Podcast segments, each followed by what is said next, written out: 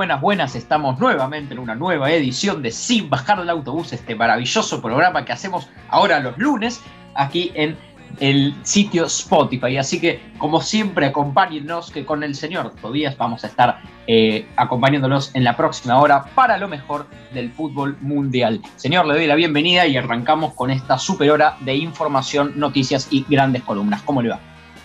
Todo bien, todo tranquilo, muchas gracias por presentarme, que siempre me olvido de decirlo, nunca se lo digo, esta vez se lo tengo que decir. Muchas gracias por presentarme, muy contento por lo que vamos a tener en este programa número 18 ya, increíble hasta dónde hemos llegado. Y además en tres días cumplimos ya unos eh, cuatro meses, o sea, tenemos un, un programa bastante cargado y en unos días cumplimos cuatro meses, así que estoy muy contento. Impresionante, buena data la que tirás. Recuerdo ya como si fuera ayer haber celebrado los tres meses de este programa, justo creo que en la misma fecha en donde emitíamos eh, uno de los programas, creo que el programa 13 o 14, así que impresionante, ya pasa otro mes, ya se cumple más tiempo de vida de este maravilloso programa, casi un tercio de año. Impresionante, nunca pensamos llegar vivos hasta acá, así que por supuesto tomarnos un segundito para agradecerle a la gente que está del otro lado y hace que esto sea posible escuchando y bancando allí desde casa. Bien, ahora sí, bueno, hacemos, eh, luego de toda esta introducción un poco, un poco juguetona, pasamos ahora sí a lo serio, si te parece, con eh, lo que siempre hacemos en los primeros bloques, que es analizar lo que nos ha dejado la última semana, el último mejor dicho, fin de semana en el fútbol mundial y sobre todo aquí en la Argentina con los partidos de Boca y de River, empezando por el conjunto de la Rivera que se midió ayer por la noche contra News Old Boys de Rosario con un triunfo por 2 a 0. A ver si querés agregar algunos detalles y arrancar con el análisis. Bien, arrancando con lo que fue el partido, haciendo por etapas, Boca arrancó muy mal, Boca arrancó perdido, eh, se encontró con un News que no lo esperaba, porque News arrancó muy, muy ofensivo, muy rápido, mucha presión, y rápidamente eh, pudo haber convertido, eh, porque Boca estaba mal, los primeros 15 minutos Boca no se acomodaba, es más, Fabra estaba como medio dormido, pero muy dormido en los primeros 15 minutos, se, asentió, se asentó bien Boca, empezó a encontrar la forma de jugar. Creo que Russo encontró el equipo eh, con Tevez de 9, sin Soldano, ni Guanchope, ni Zárate. Volvió Villa, que le dio una gran mano al equipo. Eh, creo que el único jugador que falta es Paul Fernández por Capaldo. Y creo que Boca eh, puede mantener el equipo por, por muchos meses y quién te dice años. Mm, creo que lo más interesante de lo que decías, y voy a agarrar un poco de eso para hacer un breve comentario y una cita de lo que dijo Tevez ayer. Eh, vos hablabas de que Russo encontró el equipo. Fíjate hasta qué punto es así que, por ejemplo, y volvemos a mencionar porque es realmente impresionante, el, rendimiento de Carlos Tevez se ve absolutamente, em, digamos, absolutamente causado, eh, el sorprendente rendimiento del, del ya veterano de Boca Juniors por lo que es el acomodo de Miguel Ángel Russo en el equipo. Y esto no es que lo digo yo, sino el propio Tevez ayer en declaraciones con la prensa que dijo que el propio Miguel Ángel Russo este, le había encontrado un lugar en el equipo para, para lograr el rendimiento impresionante, realmente impresionante, creo que casi sin precedentes en su carrera que está teniendo a sus 36 años. Creo que es un punto clave y nombrar el desempeño de Tevez nunca está de más, que realmente está siendo impresionante. Con respecto a lo otro, Mm, que decía ya en un análisis más general del partido, es cierto que los primeros minutos a Boca se lo vio un poco más eh, perdido, un poco más extraviado en la cancha, sin, sin demasiados recursos, sin demasiadas ideas, pero a medida que fue pasando el tiempo se fue asentando en el campo y terminó siendo muy superior a Nulls, con un resultado creo que justo. Nulls no supo mantener la intensidad de los primeros minutos y creo que Boca ha sido más contundente, me parece que hay un detalle a nombrar muy interesante, ahora lo vamos a estar charlando seguramente, que es eh, nombrar la ahora, eh, digamos, menor carencia que tiene Boca en la ofensiva. Siempre remarcábamos acá eh, el problema de la ofensiva de Boca, bueno, ahora con la reincorporación de Ávila, con Salio, que si bien ayer se lesionó, venía muy bien, con un Tevez con un muy buen rendimiento, creo que Boca se está recuperando sobre todo en ese área y con un equipo que más o menos funciona. Este, me gustaría saber tu opinión sobre, sobre todo en esto que ya hace varias ediciones venimos charlando, el asunto de la delantera de Boca, si la viste mejor, si la viste más efectiva. Creo que Boca eh, nuevamente, eh, te repito, encontró la delantera y encontró la forma que tenía que jugar. Salvio por un lado, Tevez en el medio, Cardona detrás, Villa por el otro lado. Si bien Villa tuvo un mano a mano o dos que lo cerró por atolondrado, eh, recordemos que viene sin jugar desde marzo, es un poco entendible. Eh, creo que Tevez tuvo muchísimas jugadas, muchísimas ocasiones de gol. Eh, hay una que tapa al arquero, hay una que pega en el palo. Creo que Tevez está volviendo a encontrar su olfato de gol y tanto que lo necesitaba, porque no venía jugando con Guillermo, no jugó con Alfaro. Miguel Ángel Russo lo puso y creo que encontró la posición que Tevez tiene que jugar si bien no presiona o no hace el trabajo que tal vez quiere Russo como lo hace Soldano, ¿no? que presiona la defensa, que, lucha por, recuperarla, que baja sin importar hasta el mediocampo, creo que Tevez eh, muy tranquilamente puede ser el 9 de Boca y por mucho tiempo más, y ojalá que sea así hasta que venga Lewandowski. Sí, este, la verdad que obviamente comparto, creo que hiciste ahí un buen, un buen resumen, un buen paneo de lo que es el, funcionamiento de, la delantera de Boca. Este, creo que, insisto, esta, esta carencia que nombramos en programas anteriores está como yendo y creo que eso es bueno para, el conjunto de la Ribera. Este, nada, creo que, creo que ese es un poquito el análisis del partido. No sé si querés agregar algo más antes de pasar a lo que eh, sucedió en la vereda de enfrente, que creo que es todavía incluso más interesante porque venía ahí de un golpe con Banfield y se recuperó. Si querés agregar unas últimas palabras, yo de boca no tengo mucho más para decir. No, yo tampoco. Tranquilamente podemos pasar a lo que nos dejó River. Fenómeno. Bien. Eh, a ver, ahora, ahora sí, poniéndonos incluso más serios que antes. Este, River se pidió concentrar el día sábado por la noche. Acá es interesante destacar varias cosas, sobre todo que River no venía como boca de un triunfo, que ahora al conjunto Sonei se le permite mm, ponerse eh, por encima, en, digamos, en su, eh, en su grupo, por encima en la tabla, y con 6 puntos, con 6 de 6. River venía de un traspié fuerte con Banfield, de haber jugado muy mal, de no haberse podido sentar y creo que por suerte se ha revertido. Em, mientras grabo este programa con la camiseta de River, edición 2013, eh, le comento a la, audiencia y el señor acá se ríe, este, este, simplemente creo que hay que comentar que River se ha, digamos, se ha sacado esa, esa espina del partido anterior, vimos un River mucho mejor, mucho más dinámico, eh, si bien creo que el punto de defensa todavía hay que trabajarlo, me parece que este es, esto es algo para charlar, porque la pérdida de cuarta todavía no se resuelve, el, rendimiento de Pablo Díaz todavía no es bueno, hizo un penal absolutamente ridículo, este, pero creo que River en línea general, en líneas generales crea, genera ocasiones, convierte y gana, y creo que eso es lo que en definitiva a todos nos importa. Por supuesto, reitero, el, el nivel defensivo la verdad que en algún punto preocupa, porque no vemos ni al mejor Pinola ni a un gran Pablo Díaz, sin duda, y a dos laterales que sí funcionan, pero, pero no logran compensar toda esa pérdida que hubo con la salida del chino, lo cual yo por, lo menos estoy preocupado porque en el partido con Central es cierto, River ganó, muy bien, eh, generó en ofensiva, etcétera, pero nos, han llegado, y creo que, creo que nos han llegado bastante. Armani tuvo que responder varias veces y esto es algo para anotarlo. River, cuidado porque no es algo resuelto ni mucho menos. No sé cómo viste vos a la saga defensiva y al, equipo en general. Dos puntos a destacar de River. Uno es que River puede jugar sin Nacho Fernández. De la Cruz está jugando muy bien, está en un nivel extraordinario. Eh, lo notamos que eh, prácticamente tiraba el centro y iba a cabecear, o sea, es increíble le pega muy bien de lejos, tuvo un remate, un tiro libre promediando los primeros 10 minutos creo, un tiro libre con una potencia pero, pero brutal, es, es, literalmente muy fuerte la pegada que tiene. Y otro punto a destacar que no es de River sino de Central, es que es una carreta, literalmente, Central era muy lento. Muy lento era Central, creo que en ningún momento le pudo hacer daño a River, las ocasiones que tuvo el primer tiempo no las aprovechó bien, ninguna. Creo que eh, el conjunto de Gallardo podría hacer mucho más contra un central que es muy pobre.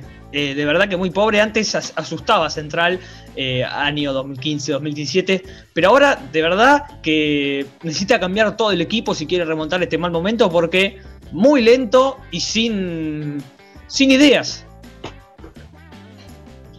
Bueno, a ver, justamente lo que vos comentás yo lo pongo en sintonía, creo que es digamos, es innegable que a pesar del rendimiento de Central, que ahora lo, lo podemos charlar y discutir, no, nos ha llegado. Yo al menos, viendo luego algunos resúmenes, vi que eh, Central no, nos ha llegado el arco, Armani ha tenido que responder varias veces y creo que eso es preocupante, más con un equipo que vos bien decías no está en su mejor versión, no es el equipo de Coudet, ni mucho menos el de Coca, lo cual digo, genera un poco de incomodidad en el hincha de River, ver que equipos que en otro momento no nos hubieran llegado al arco prácticamente, ahora, bueno, sin, sin grandes recursos te patean y Armani tiene que responder. Por supuesto, Armani es un arquero de primer nivel y, no hay que preocuparse por, por, el rendimiento del arquero en sí, pero creo que la saga defensiva de River, no sé cómo la viste vos, pero, pero no, no, no, no, no me deja tranquilo. Eh, con respecto a lo que comentabas vos de, la Cruz, por ejemplo, es, es, un punto importante que creo que hay que charlar. Eh, nada, simplemente decir que la ida de Nacho no se ha sentido. Me parece que ida, digo, la, la, salida del primer equipo. Digo, creo que, claro, momentánea, exacto. Este, creo que creo que Nacho tampoco venía en, un gran nivel, más allá de que hizo un buen partido con Independiente en Medellín, recuerdo, pero no venía en un gran nivel como para, decir este tipo es intocable. Y De la Cruz, que era un jugador mucho tiempo resistido por el público también, ojo, fue resistido por el hincha de River un tiempo, le está dando la razón al propio Gallardo, que confió en él y, bueno, eh, digamos, efectivamente termina rindiendo frutos. Lo cual creo que, creo que De la Cruz ha hecho un gran partido, como vos decías, autor del primer gol, un gol en donde resuelve en tres toques, la, la verdad, muy bueno, eh, el tiro libre con mucha potencia también, también el tipo tiene el recurso, digamos, técnico para la pelota parada también.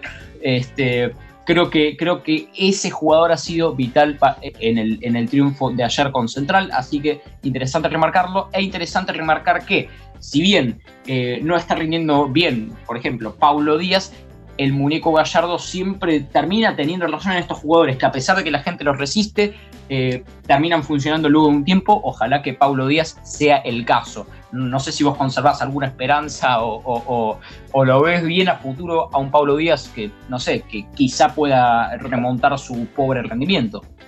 No, no lo veo bien y tampoco lo veo bien a futuro. creo que River debería buscar un central. ¿Y por qué no? Yo creo que le vendría muy bien a River en este momento la vuelta de Ramiro Funes Mori. ¿Por qué no? Que no está teniendo un buen presente en Europa, que no es titular. Creo que le vendría bastante bien y no es algo alocado o algo anormal.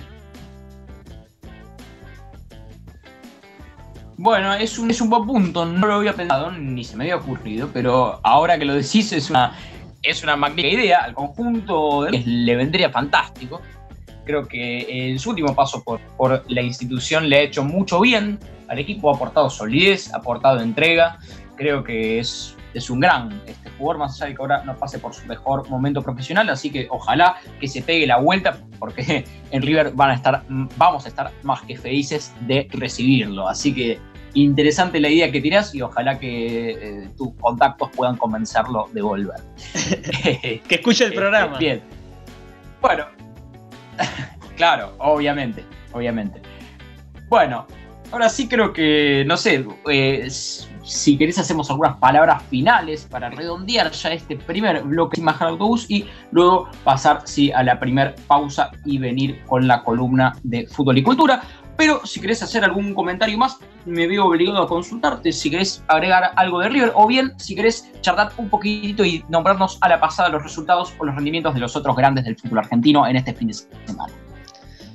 Te nombro los resultados de los grandes equipos en este fin de semana. Racing volvió a perder y nuevamente contra los suplentes de Unión esta vez, 1 a 0, eh, perdón, 2 a 0 en mm. Santa Fe. Y lo veo bastante complicado para la Copa Libertadores. Eh, que, se enfrentará a Flamengo, obviamente. San Lorenzo ganó 2 a 0, ganó muy bien, ah. bastante cómodo, eh, que ahora no recuerdo contra quién jugó. Y Independiente está jugando actualmente contra, contra Estudiantes La Plata. Ah, es verdad. Eh, un Independiente que, perdón, un San Lorenzo que le ganó 2 a 0 a Estudiantes de La Plata, bastante flojo también. Un equipo bastante a resaltar, bastante flojo. Y Independiente está jugando actualmente ahora a las 5 de la tarde contra Colón, que no podemos opinar mucho. Sí, señor, exactamente. Se está justamente ahora desarrollando el partido de Independiente y, por supuesto, estos son los resultados de la fecha y de los grandes. Bien, ahora sí, vamos a pasar a la primera pausa de este programa de la edición del día de hoy, lunes por la tarde. Por supuesto, quédate que ya volvemos con más sin bajar del autobús. Se viene la columna de fútbol y cultura. Atento.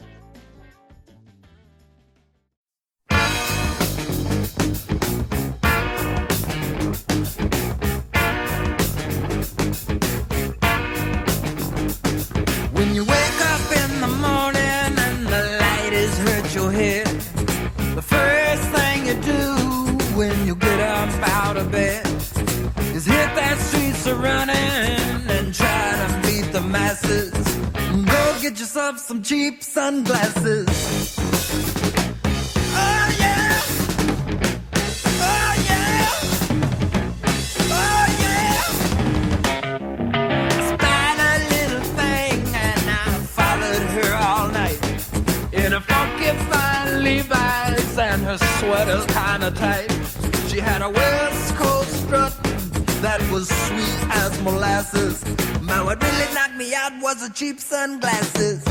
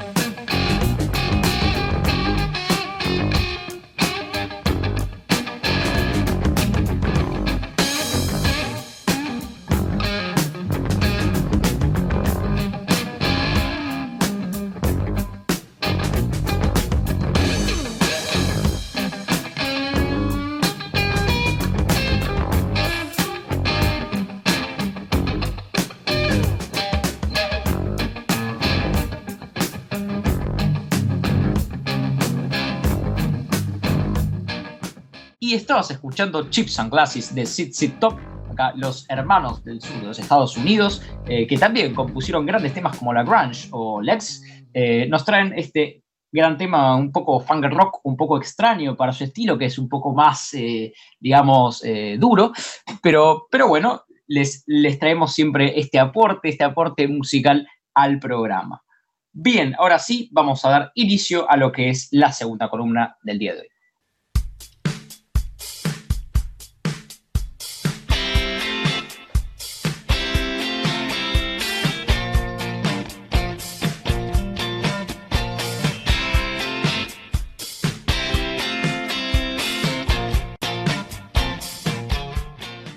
Arrancamos la segunda columna del día de la fecha con, bueno, con fútbol y rock.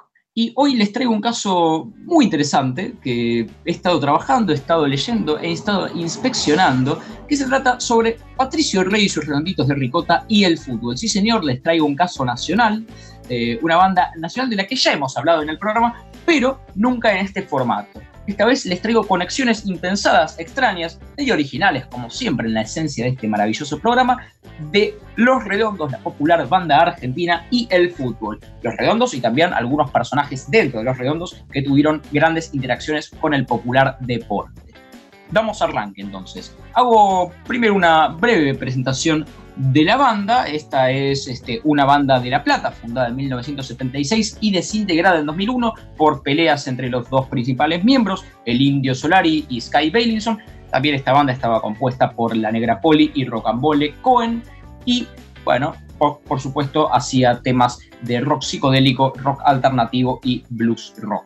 Sus álbumes más importantes son Octubre, Gulp, Luz Belito y, por qué no, Un Bayón para el Ojo Idiota y sus principales hits, si se quiere, entre tantos otros, La Bestia Pop, Jiji, Todo un Palo y Juguetes Perdidos.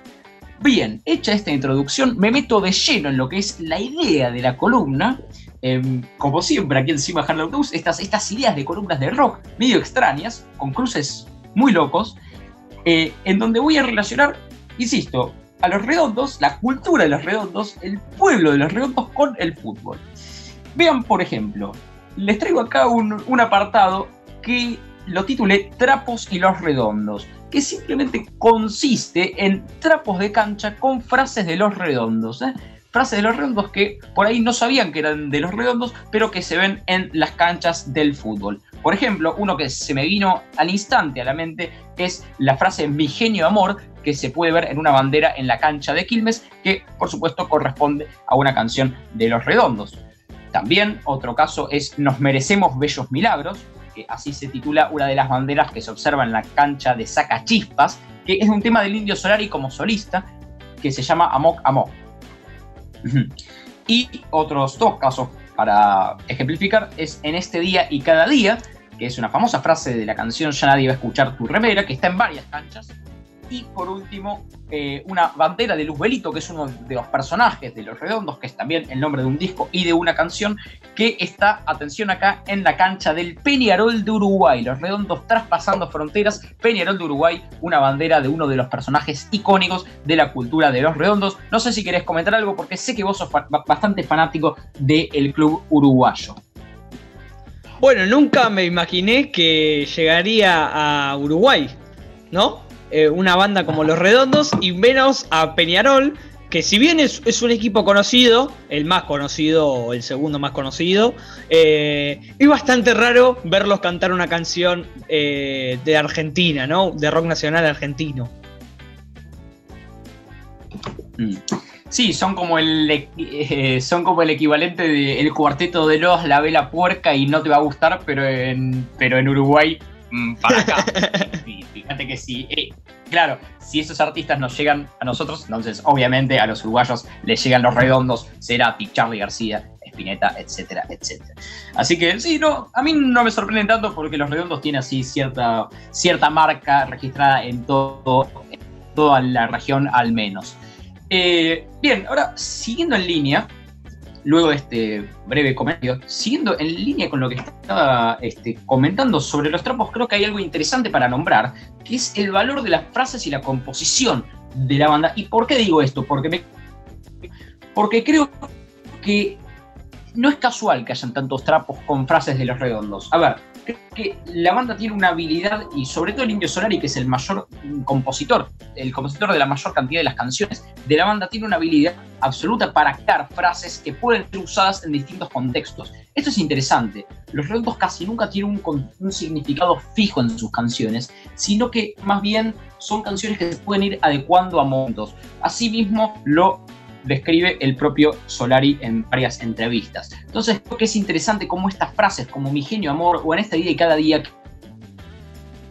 en sí pueden ser tanto aplicadas para casi cualquier escenario como para la cancha también. Y creo que es interesante esto, ¿no? Ver la, versatilidad de los conceptos que imprime la banda en cada una de sus canciones y cómo ser usadas también en el fútbol. Y por supuesto nombrar también la, que ahora lo vamos a ver más en profundidad, la terrible vinculación de la banda con el fútbol y también con las masas, ¿no? Con, lo, con el concepto de lo popular y por eso prende tanto en las canchas de fútbol. Nada es casual aquí en el rock, en el fútbol ni en ningún lado.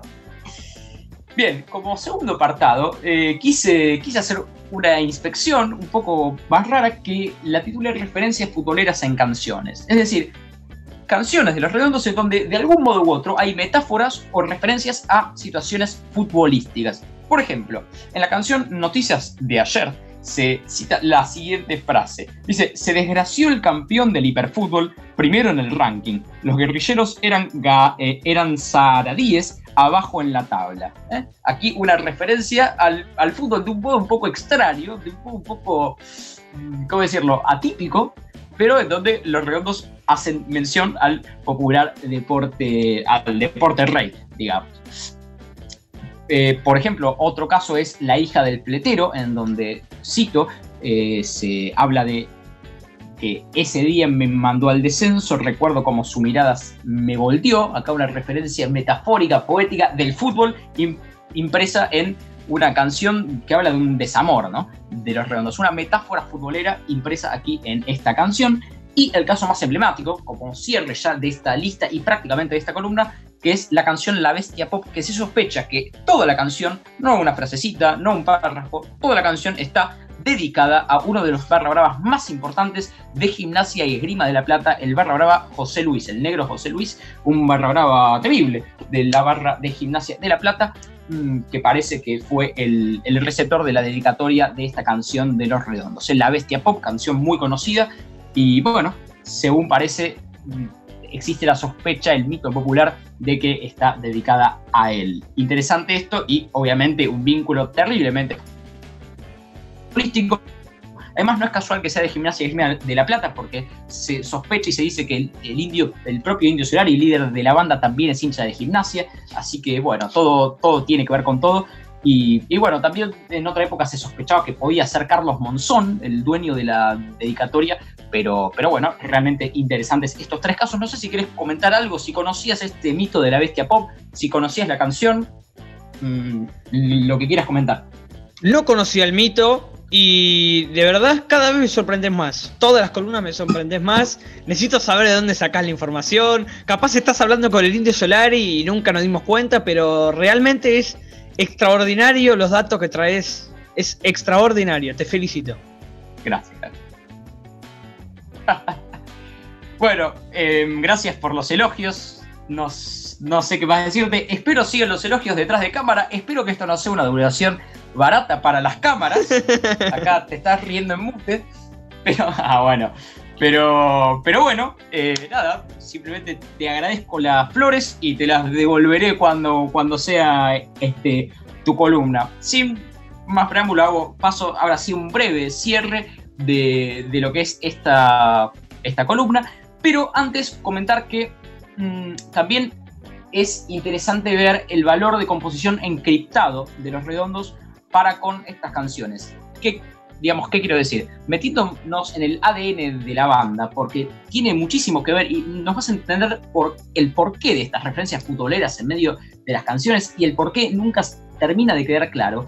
Eh, hay que entender lo, lo, lo encriptado, como decía antes, de las composiciones del Indio Solari y también de Sky, ¿no? La, la, idea de que nada es exacto, de que todo puede sospecharse y todo puede amoldarse según cada momento, según cada escena. Entonces la bestia pop, que se supone que es un tema dedicado, tampoco se sabe bien a quién es. El Indio Solari en las entrevistas que le han hecho preguntándole por esta canción tampoco afirma que sea sobre el barra gimnasia, pero bueno, lo que importa es lo que dice la calle y los mitos y las cosas que terminan eh, insertándose en el ideario popular. Pero interesante nombrar esto de lo encriptado de las canciones y la composición de Los Redondos, que es ya una marca registrada indiscutida de la banda.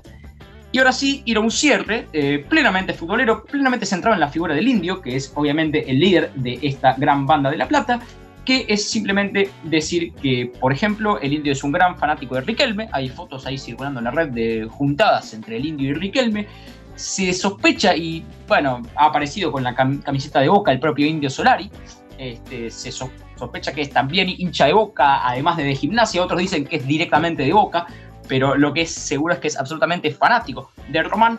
Y, eh, por supuesto, quiero cerrar con un fun fact que no podía dejar de decir, que hay hubo un jugador en la historia argentina que también eh, fue de apellido Solari y su apodo fue Indio. Impresionantemente, increíblemente para bien de esta columna, el fun fact es que hay, hubo un jugador llamado Indio Solari que pasó por Vélez y por River y que según parece también tiene alguna vinculación con, con, la modelo Liz Solari y con el jugador de fútbol Augusto Solari, una familia de famosos este, y realmente que le daba el toque a esta columna como cierre, así, así para, para, bueno, para, para cerrarla y para complementar toda esta carga informativa. Espero no haberme extendido mucho y ahora sí, eh, bueno, los dejo en paz, no los aburro más y si querés pasamos ya a la segunda pausa, pero antes puedes hacer algún comentario, algún, bueno, lo que quieras.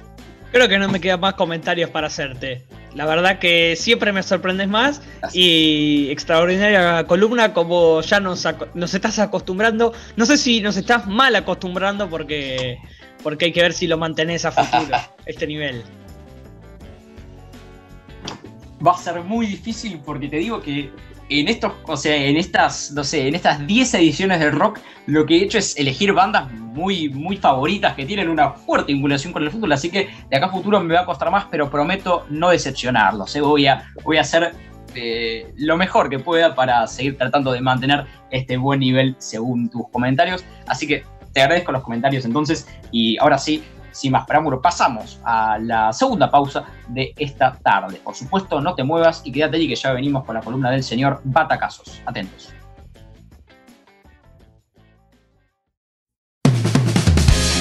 Veo las cosas como son.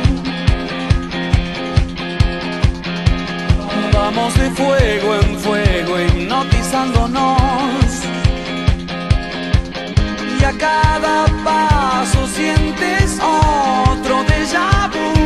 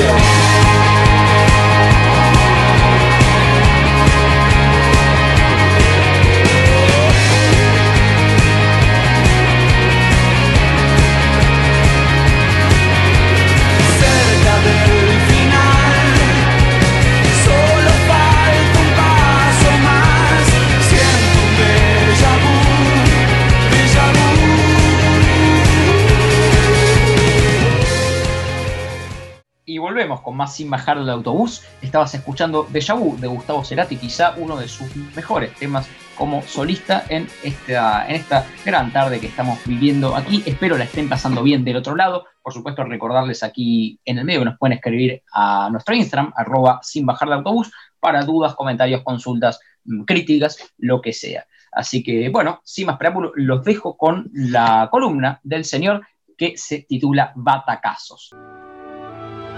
Amen.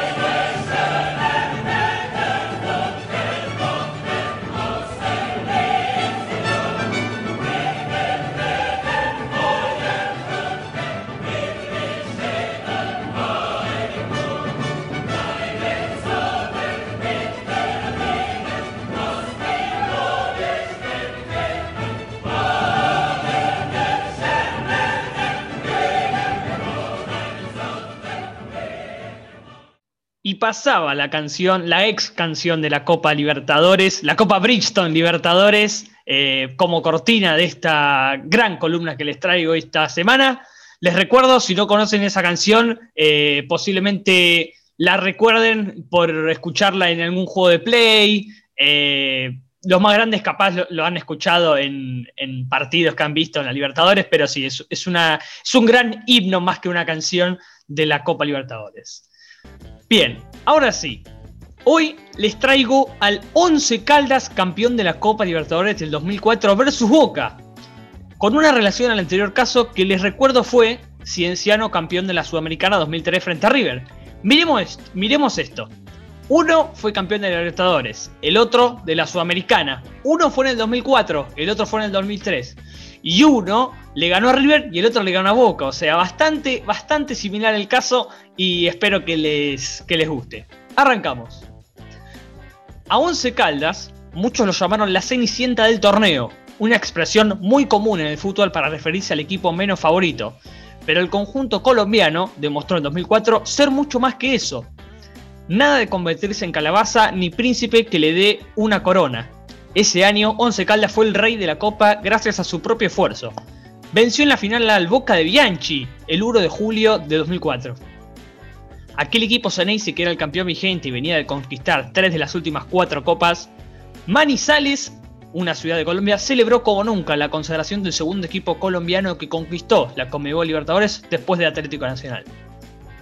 Su gran fortaleza a lo largo del torneo residía en su propio castillo, y la localía en el estadio Palo Grande era lo que le hacía fuerte a este plantel. Aún así, para llegar a enfrentarse en la gran final al último campeón Boca Junior, tuvo que, sortear, varios obstáculos. El grupo 2 no fue una tarea sencilla, los rivales fueron Unión Atlético Maracaibo, Vélez y Félix de Uruguay. En Malizales lograba imponerse gracias a la fuerza de su gente y la magia de su castillo, pero luego de visitante la victoria se volvía cada vez más difícil a pesar de las derrotas, terminó primero en su grupo y avanzó a los octavos de final. Barcelona de Ecuador fue su rival en los octavos de final y la conquista se vio amenazada en esta serie. En la ida empataron 0 a 0 y en la vuelta 1 a 1. Como no había gol de visitante fueron los penales. Los penales podían llegar a ser su kriptonita, pero no. Once Caldas demostró no solo ser ninguna cenicienta, sino que la debilidad de muchos no era la suya, y avanzó tras ganar 4 a 2 desde los 12 pasos. Ante Santos en los cuartos de final igualó 1 a 1 en la ida y luego se impuso por 1 a 0. ¿En dónde? Claro que sí, en su castillo, el Estadio Palo Grande. En las semifinales también tuvo que medirse ante un equipo de Brasil y Sao Paulo también quería avanzar eh, a la gran final. En la ida igualaron sin goles, pero la vuelta fue en la fortaleza de Once Caldas nuevamente, y con goles de Alcazar y Agudelo ganó 2 a 1 sobre la hora. La final era contra el campeón vigente. Boca venía de ganar la Copa en el 2003 y antes en 2001 y en el 2000. Carlos Bianchi quería otro trofeo en las vitrinas de la Boca, pero Once Caldas también tenía su objetivo, ser el segundo equipo de Colombia en alcanzar la gloria eterna. La primera final fue el 23 de junio en la Bombonera y como solía ocurrir en los partidos de ida que disputaba Once Caldas, finalizó en empate 0 a 0. La vuelta fue el 1 de julio. El estadio Palo Grande recibió a más de 40.000 espectadores y vio una de las noches más tensas y apasionantes de su historia. El castillo de esta estigmatizada Cenicienta vio como John Biafara, una de las grandes figuras de aquel plantel, anotaba el 1 a 0 y luego Nicolás Burdizo igualaba al marcador dando lugar a la definición de los 12 pasos. El virrey tenía hecha su fama en las definiciones por penales. Había demostrado en varias oportunidades que la, suerte, que la suerte solía jugar a su favor en la instancia más tensa del fútbol. Pero esta vez se le acabó la suerte. Ninguno de los cuatro pateadores del Serín se pudieron convertir y la figura del arquero y la figura del arquero Juan Carlos Eano fue clave.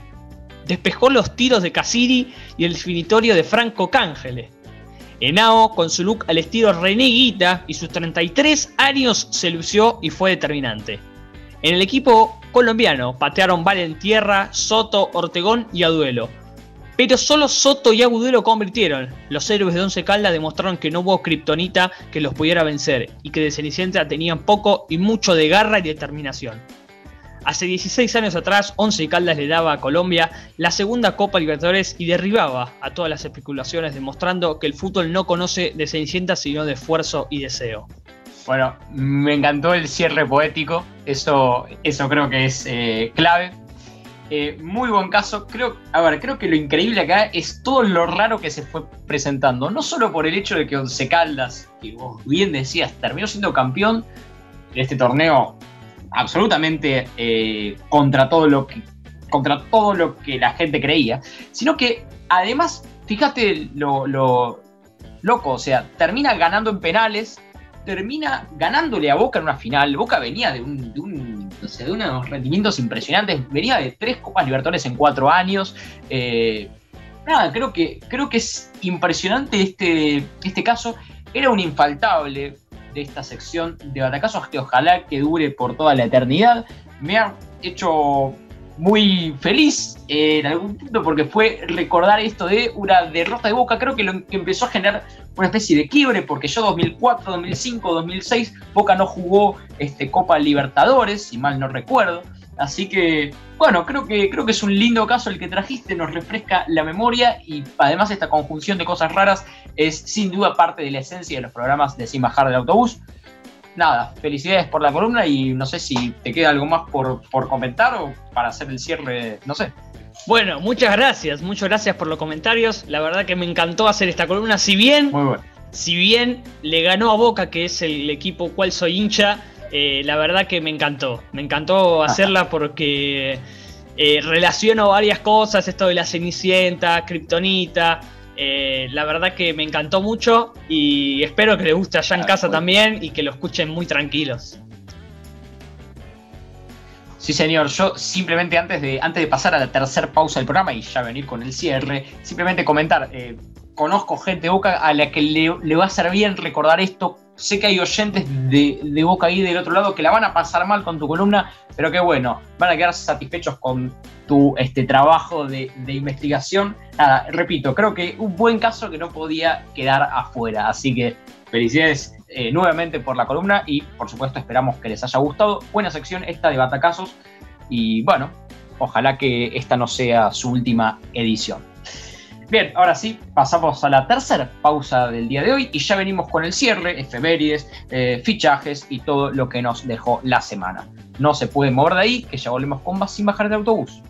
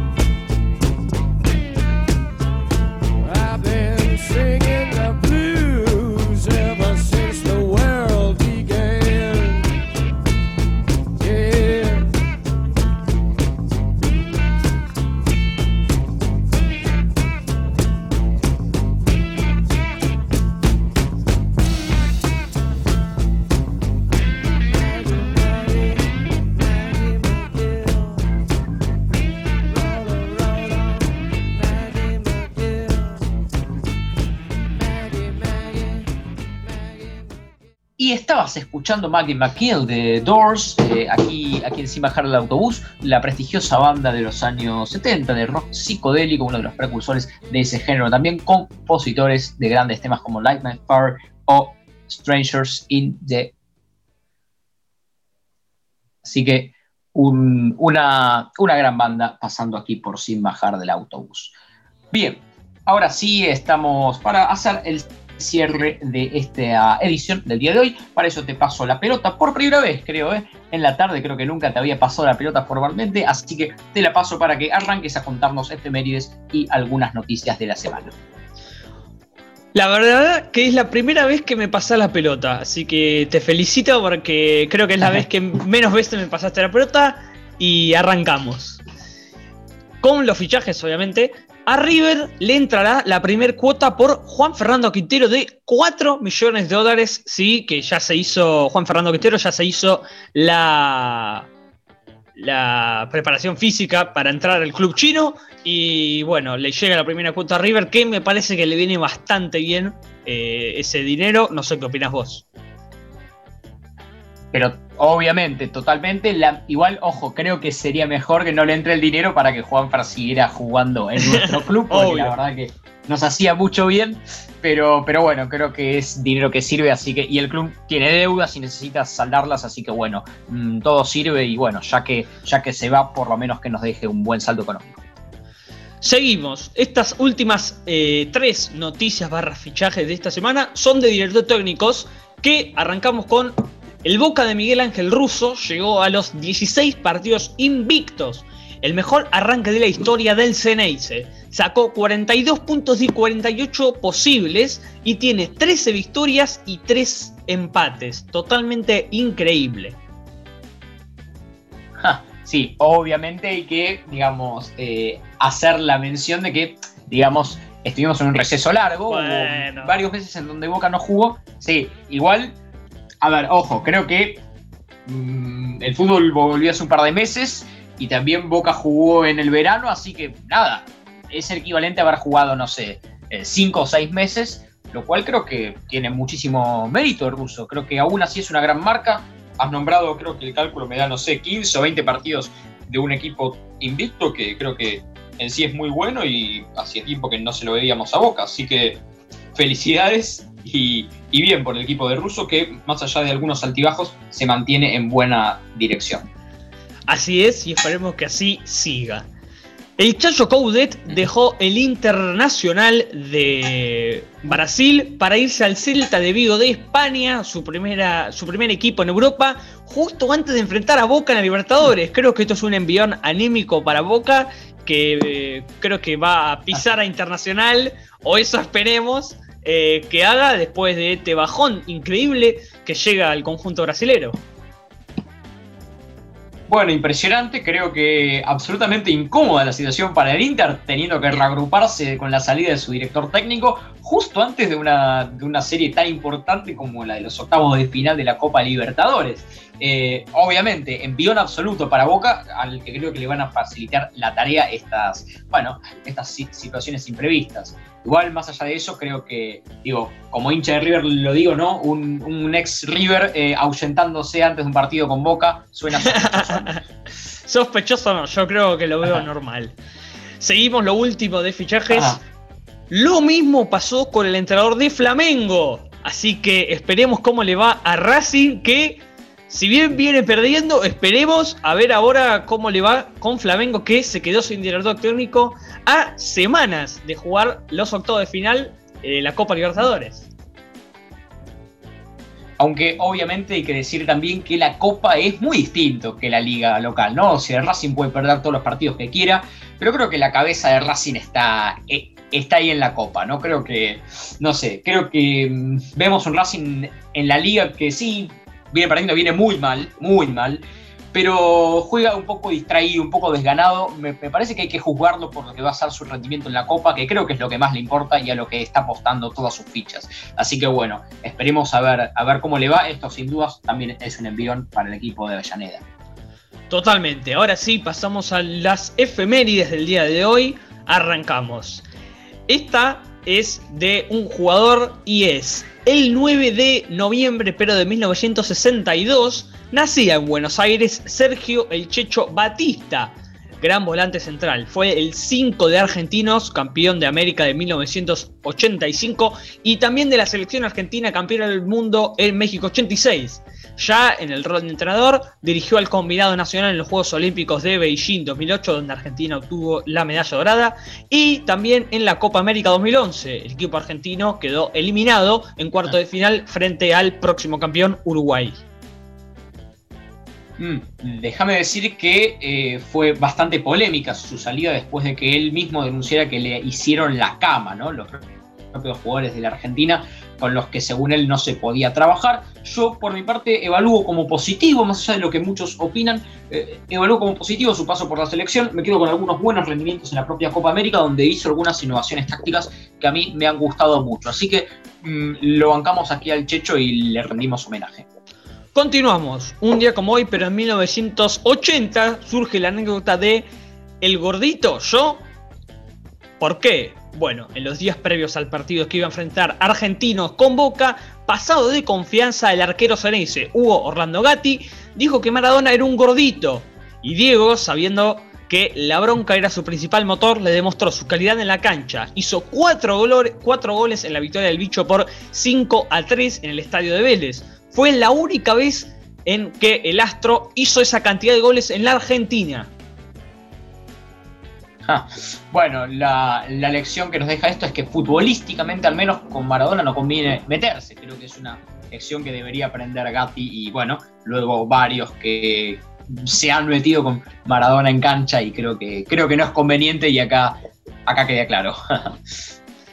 Bien, seguimos. En 2003, un 9 de noviembre, pero del 2003, Boca le ganaba a River en el Monumental por 2 a 0 con goles de Sebastián Batalla de cabeza y el brasileño Pedro Yarley. Fue la primera vez, fue la primera victoria como entrenador de Carlos Bianchi en el Estadio del Millonario. Fue nombrado el baile del siglo, luego de que cientos de hinchas se fueran del estadio faltando más de 20 minutos para el final y que se fueran al bar o el hall del estadio para insultar al DT, al presidente y hasta incluso a sus jugadores. Eh, no sé escuchar en qué año fue esto, Toby, si lo, si lo puedes repetir para mí y para la audiencia. 2003. Eh, el técnico de River, ¿quién era? Pellegrini, si mal no recuerdo. Cierto. Pellegrini. Y el presidente entonces era em, Aguilar. Bueno, tiene sentido, ¿no? este, porque justo con la anécdota del cienciano, viste, el propio Pellegrini, que después le fue bien, pero perdió con el cienciano de Perú, ahora pierde un clásico. Bueno, tiene sentido. Eh, River no se encontraba en sus mejores tiempos, así que bueno, eh, está bien que lo traigas acá, acá al programa como una efeméride válida. Continuamos, la última se podría decir en torno a equipos o eh, jugadores futbolísticamente. En 2019, Colón de Santa Fe jugaba su primera final internacional. En Asunción del Paraguay cayó por 3 a 1 frente a Independiente del Valle de Ecuador, en el partido definitorio de la Copa Sudamericana. El dato curioso de la jornada fue que cerca de 40.000 hinchas zabaleros se acercaron al estadio de Cerro Porteño para alentar al equipo santafesino. Casi que no se veía a la gente Independiente del Valle. Hmm.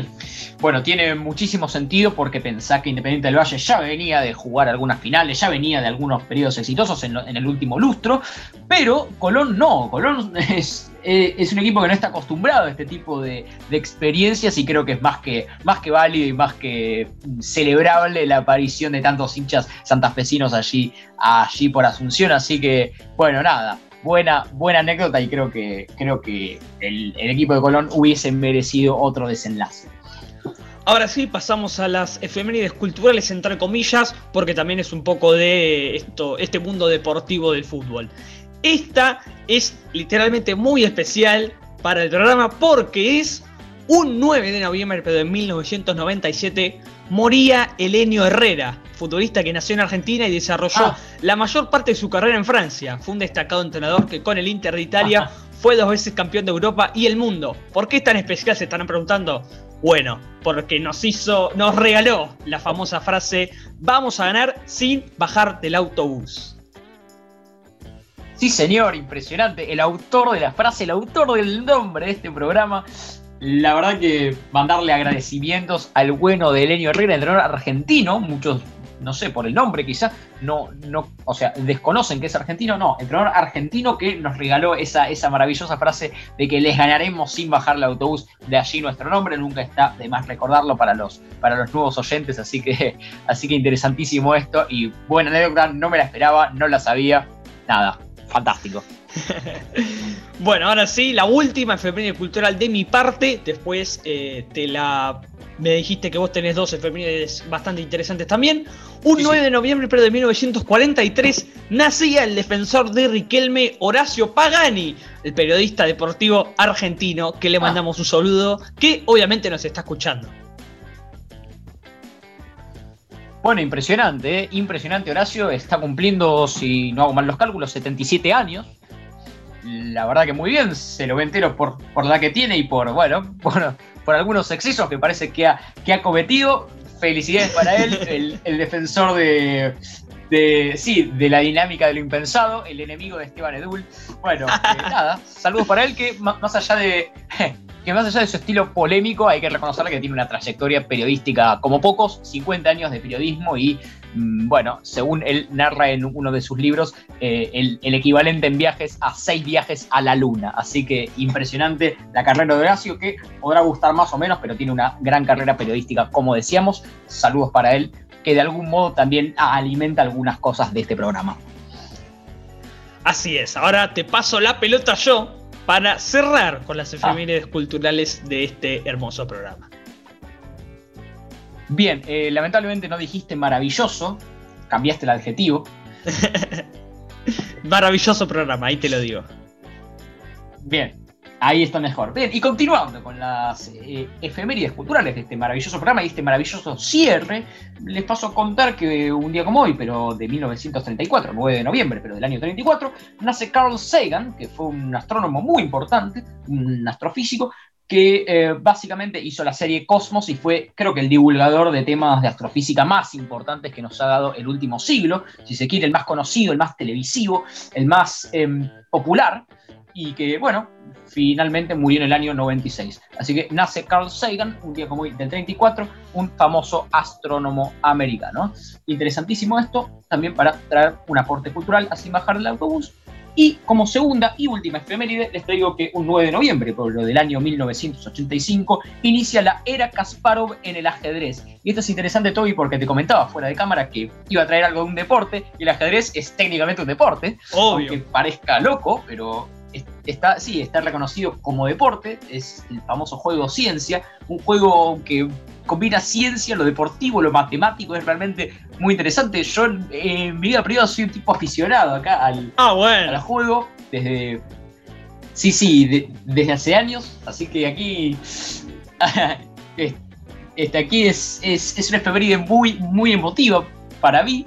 Este, y nada, inicia la era de, uno de los mejores jugadores de la historia, en mi opinión el mejor jugador de la historia, Gary Kasparov, luego de derrotar a Anatoly Karpov en Moscú y convertirse en el campeón del mundo más joven de la historia del ajedrez con solo 22 años. Luego, eh, luego se retiró en el año 2005 y bueno, obviamente él es como el Messi del chess, pero creo que lo más interesante, lo más interesante para comentar es que luego de su retiro, el señor Kasparov se dedicó a la política y a combatir, porque él es eh, nacido en Azerbaiyán pero nacionalizado ruso, se dedicó a combatir al régimen de Vladimir Putin en Rusia. Interesantísimo, esto terminó siendo preso, así que no está de más hacer este comentario cultural extraño, medio loco, medio sui aquí en Sin Bajar la Autobús como cierre definitivo del programa. Reitero, inicia la era Kasparov un día como hoy, pero del año 85, se convierte en campeón del mundo y luego de su retiro en el año 2005 combate eh, a Troche al gobierno de Putin en Rusia. No sé si tenías este dato, pero realmente es loquísimo. No, no, no, no tenía este dato y ahora entiendo por qué lo trajiste. no, bro, ojo, no, no fue mi, intención buscar algo político, pero acá justo, justo se presentó la, ocasión. La idea era traer algo todo bien. Pero, pero bueno. Así que bueno, nada, interesante este dato. Imagínense una estrella del ajedrez presa en su propio país por combatir al gobierno. Bueno, eh, ahora sí, eh, entramos en el final de esta edición. Simplemente últimas palabras, te paso la pelota por segunda y última vez para hacer este cierre, para hacer algún comentario final y ya pasar ahora sí a la despedida. Sensacional programa número 18 que tuvo como siempre un programa cargadísimo. Esperemos que les guste. Implementamos una cortina nueva. Eh, mejor dicho, dos cortinas nuevas porque hemos cambiado una y establecimos una fija para alguna de fútbol y rock. Y bueno, esperemos que les guste, que siempre estamos implementando algo nuevo y siempre les traemos progresos a este maravilloso programa. Esperemos que les guste y que lo disfruten nuevamente. Exactamente, un inmenso saludos a todos los maravillosos oyentes de Sin Bajar del Autobús y se quedan escuchando, se quedan escuchando, no encuentro la canción que se quedan escuchando, Toby, si me podés ayudar ahí. La canción es ¿Qué es Dios? Sí, señor, se quedan escuchando ¿Qué es Dios de las pastillas del abuelo? Gran tema en honor, obviamente, a Dios Mando Maradona, así que por supuesto atentos ahí a escuchar este final lírico y tan, eh, y tan hermoso, porque la verdad que es una gran composición del Piti y su banda, así que eh, quédense ahí y bueno, por supuesto para escuchar este tema de cierre, fue un placer haberlos acompañado durante esta hora y les mandamos un gran saludo con Toby, nos vemos la semana que viene, abrazo.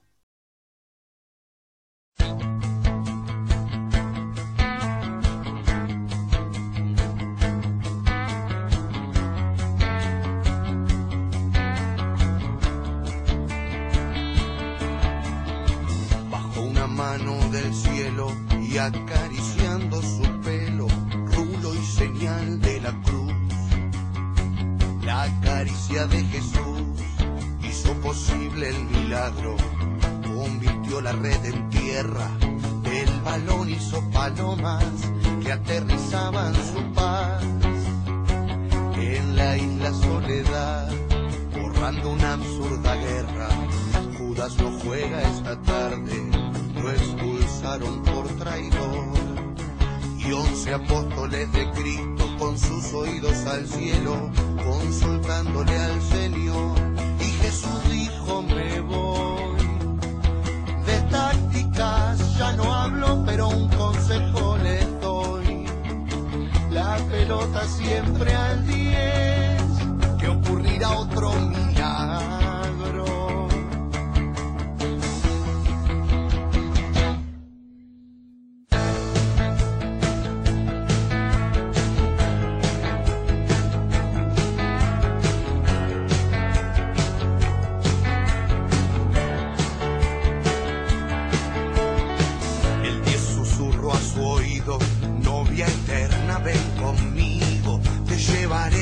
paseo, que no verá todo el mundo y sabrán cuánto te quiero.